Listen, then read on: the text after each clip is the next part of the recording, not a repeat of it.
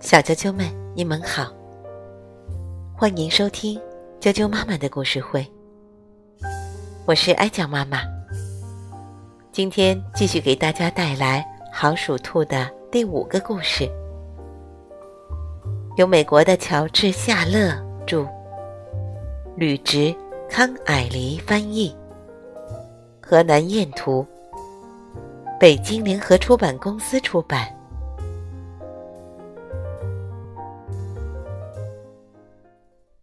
鼠兔和不听劝告的山羊。这只山羊的脚是羊群中最长的。当它靠近的时候，其他的羊都赶紧让开。如果它想独享一块好的草场，而把别的羊挤开，也不会遭到抗议。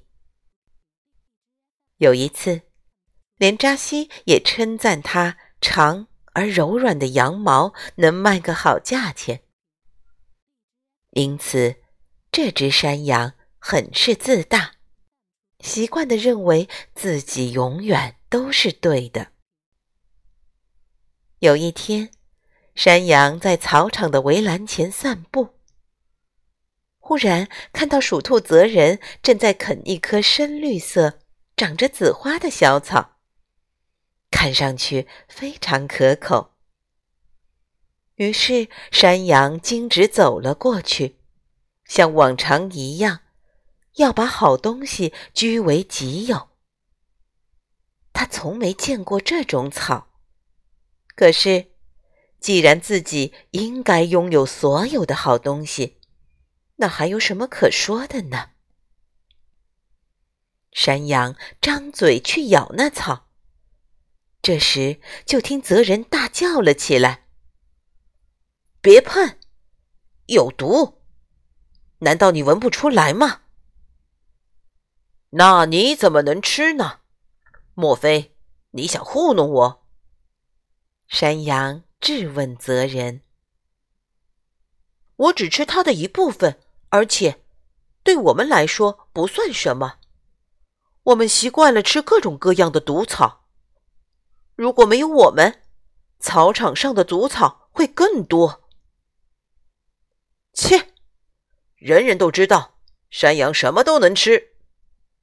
山羊吹牛说：“有一次，扎西家没人，我进屋吃掉了一条毛巾和他的好几页经文，没问题。”责人。无可奈何地看着山羊把整颗毒草吃进了嘴里。